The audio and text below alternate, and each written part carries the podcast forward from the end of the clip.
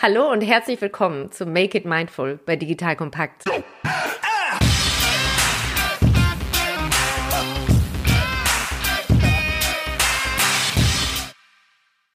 Björn Diemel ist Anwalt mit einer gestörten Work-Life-Balance. Weil er zu wenig Zeit für seine Familie hat, zwingt ihn seine Frau zu einem Achtsamkeitscoach zu gehen.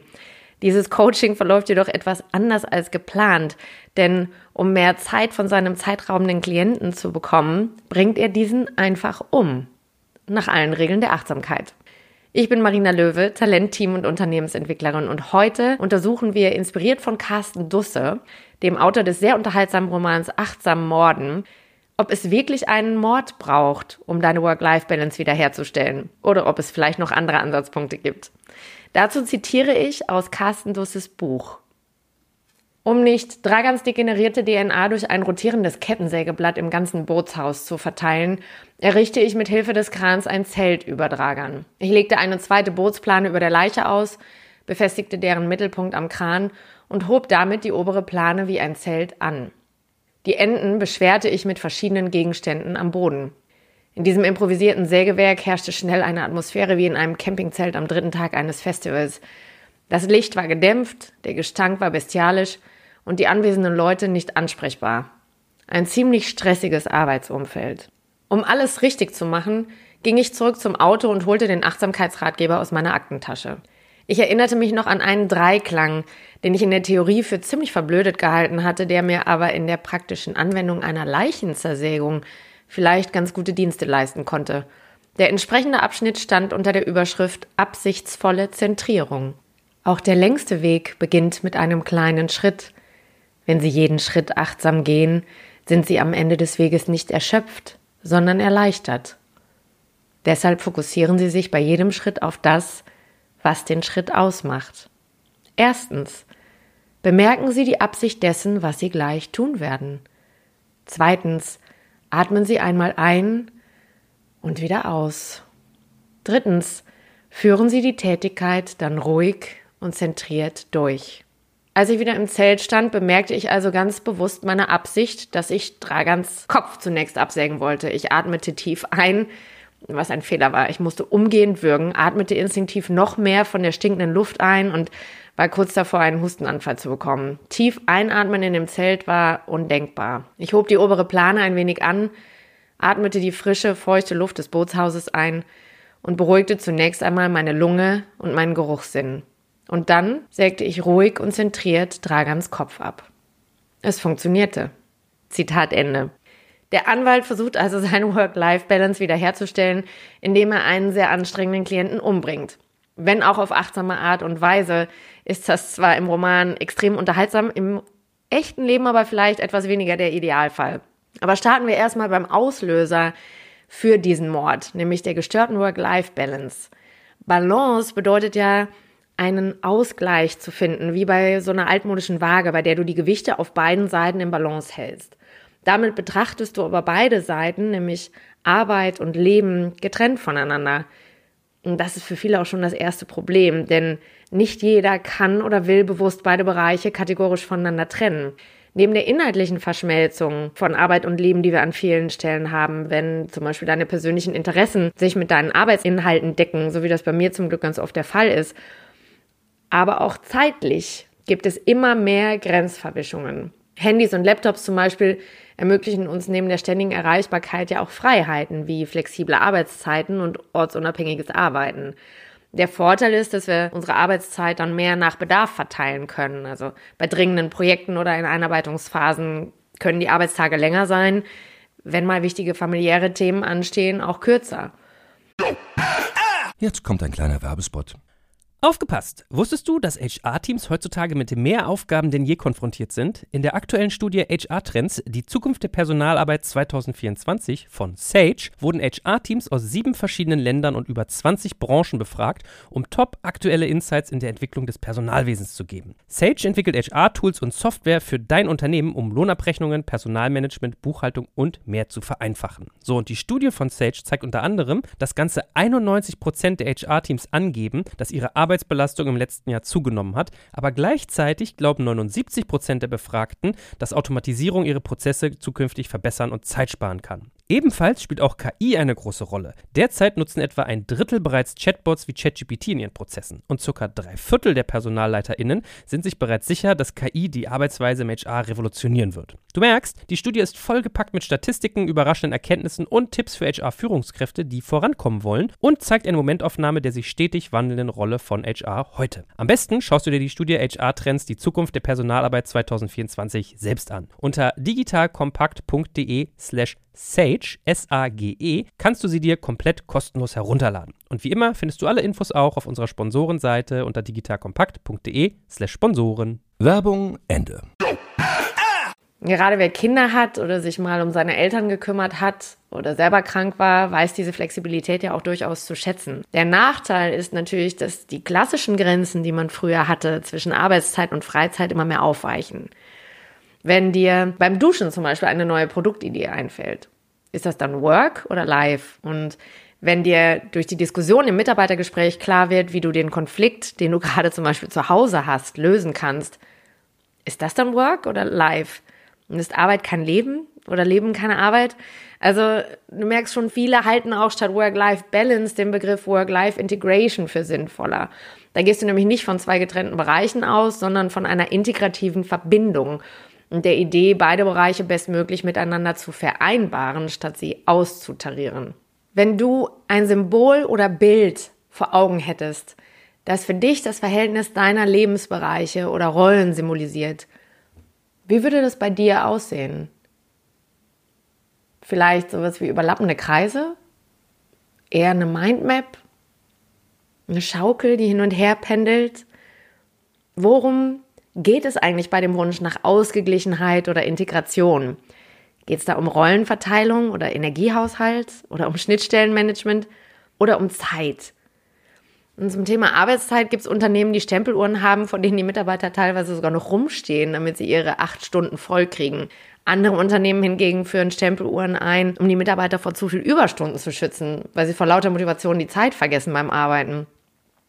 Dann hast du auf der einen Seite Unternehmen, die die Vier-Tage-Woche einführen, so wie jetzt auch Microsoft oder Sechs-Stunden-Tage und die dabei sogar Produktivitätszuwachs feststellen. Und auf der anderen Seite gleichzeitig ganz andere Modelle, die sich ebenfalls entwickeln. Nämlich du hast einmal den Wunsch nach weniger Arbeitszeit auf der einen Seite und auf der anderen eher den Google- oder Facebook-Ansatz. Also das Leben möglichst nah an die Arbeit ranholen. Sport, Freunde, Essen, Lernen, Hobbys, das kann dann alles auf dem Campus stattfinden. Bei Google hast du zum Beispiel in der Schweiz oder in Irland fast so kleine Dörfer, in denen die Mitarbeiter wohnen, die zum Großteil aus anderen Ländern zugezogen sind. Ohne familiären Anhang, ohne bestehende Freundschaften verbindet sich dann alles sehr schnell mit dem, was du mit den Arbeitskollegen zusammen machst. Und dann verschwimmt Arbeit und Freizeit erst recht. Vielleicht merkst du schon, dass die Sichtweisen darauf sehr individuell und immer abhängig vom Kontext sind. Was mit 25 für dich gut funktioniert, kann mit 35 oder 45 völlig kontraproduktiv sein. Und was sich gut in Startups umsetzen lässt, kann in langgewachsenen Konzernstrukturen nach hinten losgehen.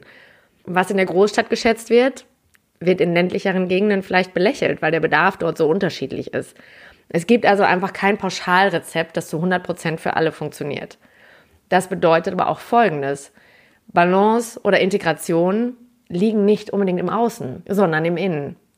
Das Thema Work-Life ist so individuell, weil unter anderem Dinge mit reinspielen wie unsere Motive oder Bedürfnisse. Nach McClelland haben wir zum Beispiel entweder den Bedarf nach Power, also Macht und Einflussnahme, oder nach Achievement, nach Leistung. Es gibt aber auch Menschen, denen es vor allen Dingen um Affiliation geht, nämlich um Zugehörigkeit. Je nachdem, worauf du Wert legst, prägt dich das ganz unterschiedlich in deinem Arbeitsbedürfnis. Unsere Werte, ist es eher Erfolg, Familie, Gesundheit oder unsere Glaubenssätze? Vielleicht hast du schon mal sowas gehört oder auch selber im Kopf wie erst die Arbeit, dann das Vergnügen oder von nichts kommt nichts. Die Kultur, in welchem Land du arbeitest, in welcher Branche, in welchem Unternehmen, aber auch deine Persönlichkeit, dein Anspruch, deine Erwartungen, deine aktuelle Lebenssituation und noch so viel mehr spielen in dieses Thema alle mit rein. Wenn es also nicht per se um die Dauer der Arbeitszeit geht, worum geht es dann?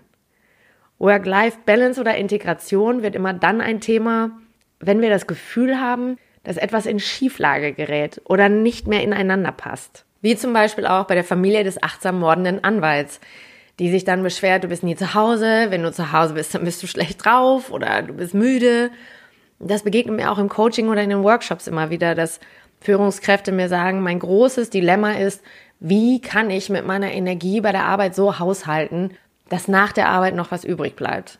Abends am Wochenende, ich habe einfach keine Energie mehr übrig, selbst für Dinge, die mich eigentlich glücklich machen, die mir Spaß machen, sowas wie mit Freunden treffen oder zum Sport gehen. Es zieht mich häufig einfach nur noch auf die Couch und dann bin ich platt und alle.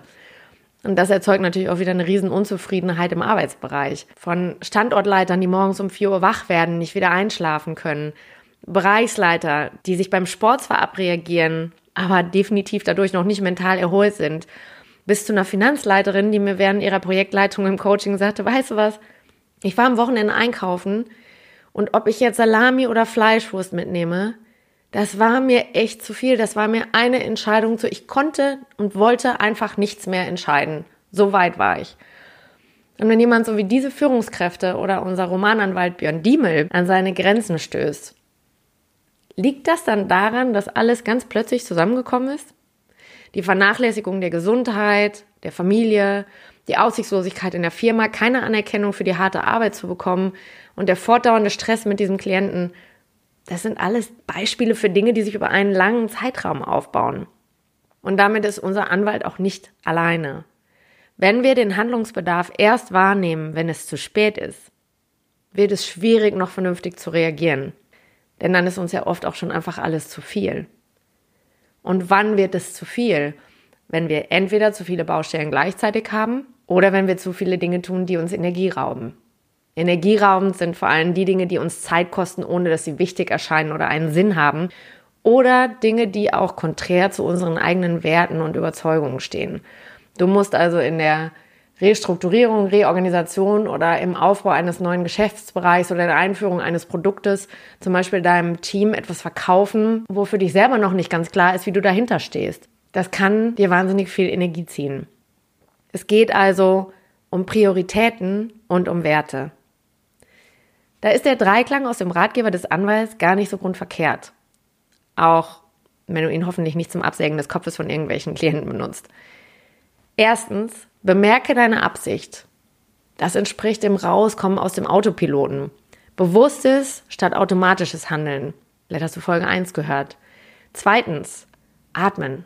Ruhig und tief.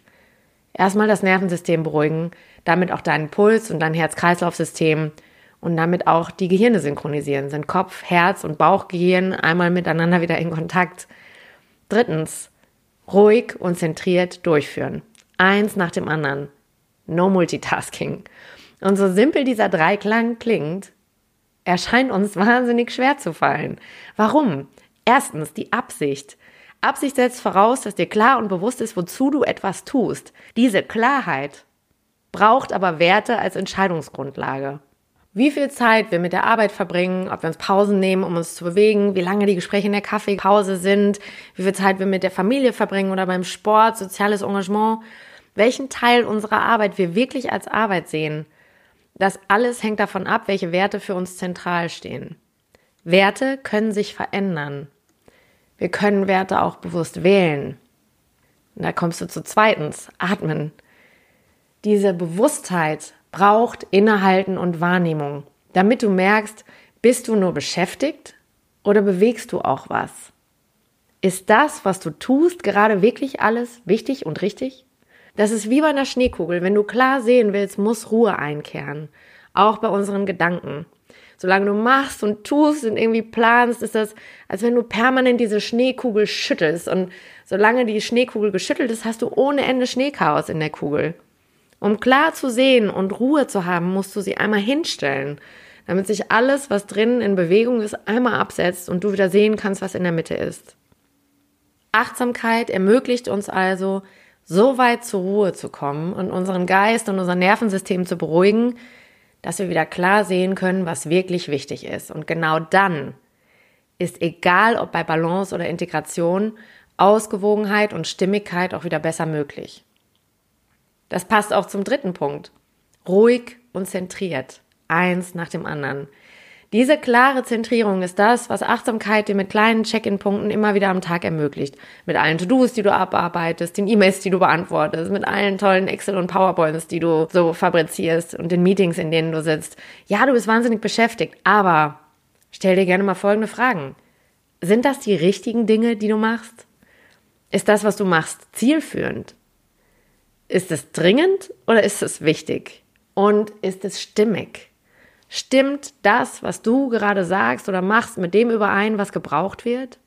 Stell dir vor, du würdest regelmäßig inhalten, um das zu prüfen und dem nachzuspüren. Ja, nachspüren. Denn wir wissen ja schon aus der zweiten Podcast-Folge, dass Weisheit nicht nur im Denken liegt. Im Fühlen liegt zusätzliches Wissen, was unsere Entscheidungen beeinflusst. Und jetzt stell dir nochmal vor, die anderen würden ebenfalls häufiger dazu innehalten.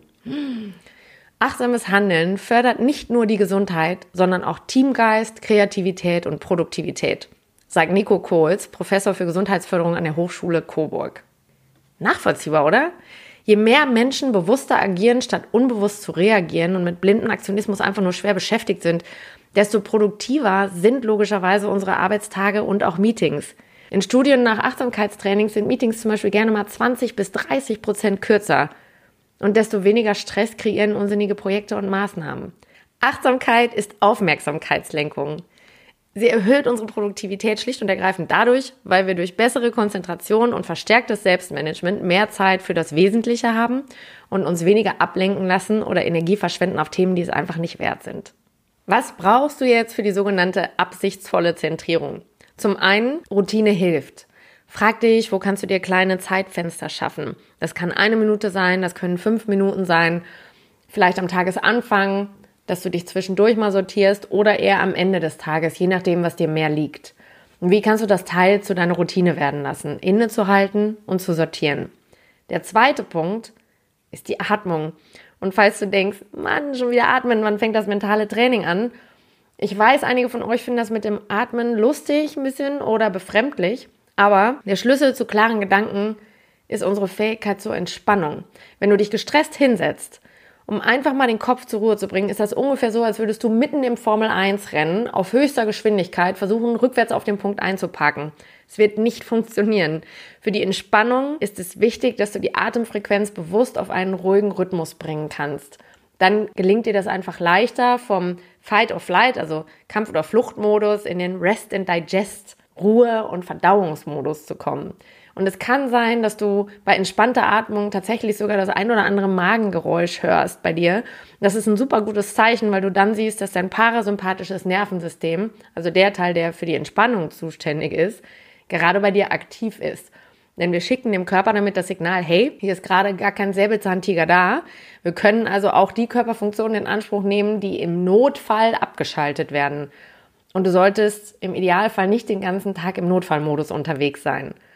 In Folge 1 ging es darum, erstmal nur den Atem wahrzunehmen. In Folge 2 war das Ziel der gleichmäßige Atem, also auf 4 einatmen und auf 4 wieder ausatmen. Heute geht es darum, den Ausatmen etwas zu verlängern mit der 4 bis 6 Atemtechnik. Warum? Der psychophysiologische Zustand, der mit der 4 bis 6 Atemtechnik erreicht wird, führt zu einer optimalen Synchronisation von Atmung, Blutdruck und Herzschlag, entsprechend der Entspannungsreaktion. Das argumentiert auch der Schweizer Physiker und Tiefenpsychologe Gary Bruno Schmidt. Für diese Entspannungsreaktion setz dich also gerne möglichst aufrecht hin. Dein Rücken gerne von der Rückenlehne ein bisschen ab, deine Beine parallel, die Füße fest auf dem Boden. Kannst gerne nochmal die Schultern bis zu den Ohren ziehen und auch bewusst wieder sinken lassen, denn wir haben gerne mal je länger wir am Tag sitzen, uns oben ganz hochgezogen und zugezogen. Und dann konzentriere dich erstmal auf deinen Atemrhythmus. Wenn es dir hilft, kannst du deine Hände seitlich an deinen Rippenbogen legen. Ungefähr so, als wenn du die Hände in die Hüfte stemmst, nur dass du sie eben am Rippenbogen hast. Und beim tiefen Einatmen, guck mal, ob du fühlen kannst, wie sich dein Brustkorb ausdehnt und weitet. Und beim Ausatmen gerne durch die leicht geschlossenen Lippen, also mit der Lippenbremse, fühlen, wie der Brustkorb sich wieder zusammenzieht. Tief einatmen durch die Nase und aus wieder durch die leicht geschlossenen Lippen. Mit der Lippenbremse kannst du das Entweichen des Atems etwas besser kontrollieren. Ein bisschen, als wenn du eine Kerze auspustest und dadurch den Ausatmen leichter verlängern. Du kannst die Hände am Rippenbogen lassen oder sie zur Seite nehmen und einfach nur das Bild im Kopf behalten. Es geht darum, dass du den Brustkorb weitest, kurz innehalten und der Brustkorb zieht sich wieder zusammen. Beim Einatmen kannst du im Kopf gerne mitzählen bis vier. Eins, zwei, drei, vier. Kurz innehalten und beim Ausatmen eins, zwei, drei, vier, fünf, sechs. Mach das anschließend gerne noch in deinem Rhythmus. Wiederhol dieses Atmen gerne ungefähr sechs bis zehn Mal. Den größten Effekt hast du, wenn du das ein bis zwei oder auch dreimal am Tag an kurzen Momenten für dich machst. Einmal bewusst dich auf den Atem zu konzentrieren und vor allen Dingen, wenn du es länger durchhältst, also je größer du dir den Effekt wünschst, desto stärker ist hoffentlich deine Motivation, dran zu bleiben. Denn nach sechs bis acht Wochen zum Beispiel wirst du schon merken, dass es deinem Körper viel leichter gelingt, schon ganz am Anfang der Atemübung in diesen entspannten Zustand zu gehen. Und dadurch hast du die Tür offen für auch die Entspannung deines Geistes. Das Zitat am Ende dieser Folge stammt von François de la Rochefoucauld. Wenn man seine Ruhe nicht in sich findet, ist es zwecklos, sie andernorts zu suchen. In diesem Sinne wünsche ich dir ausreichend innere Ruhe, damit du auch ohne Achtsammord ein gutes Verhältnis zu deiner Work-Life-Balance hast. Bis zur nächsten Folge. Make it mindful.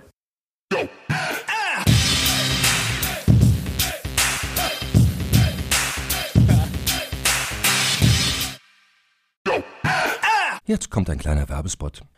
Aufgepasst! Wusstest du, dass HR-Teams heutzutage mit mehr Aufgaben denn je konfrontiert sind? In der aktuellen Studie HR Trends, die Zukunft der Personalarbeit 2024 von Sage, wurden HR-Teams aus sieben verschiedenen Ländern und über 20 Branchen befragt, um top aktuelle Insights in der Entwicklung des Personalwesens zu geben. Sage entwickelt HR-Tools und Software für dein Unternehmen, um Lohnabrechnungen, Personalmanagement, Buchhaltung und mehr zu vereinfachen. So, und die Studie von Sage zeigt unter anderem, dass ganze 91% der HR-Teams angeben, dass ihre Arbeit Arbeitsbelastung im letzten Jahr zugenommen hat, aber gleichzeitig glauben 79 Prozent der Befragten, dass Automatisierung ihre Prozesse zukünftig verbessern und Zeit sparen kann. Ebenfalls spielt auch KI eine große Rolle. Derzeit nutzen etwa ein Drittel bereits Chatbots wie ChatGPT in ihren Prozessen und circa drei Viertel der PersonalleiterInnen sind sich bereits sicher, dass KI die Arbeitsweise im HR revolutionieren wird. Du merkst, die Studie ist vollgepackt mit Statistiken, überraschenden Erkenntnissen und Tipps für HR-Führungskräfte, die vorankommen wollen und zeigt eine Momentaufnahme der sich stetig wandelnden Rolle von HR heute. Am besten schaust du dir die Studie HR-Trends, die Zukunft der Personalarbeit 2024 selbst an. Unter digitalkompakt.de slash Sage, S-A-G-E, kannst du sie dir komplett kostenlos herunterladen. Und wie immer findest du alle Infos auch auf unserer Sponsorenseite unter digitalkompakt.de slash Sponsoren. Werbung Ende.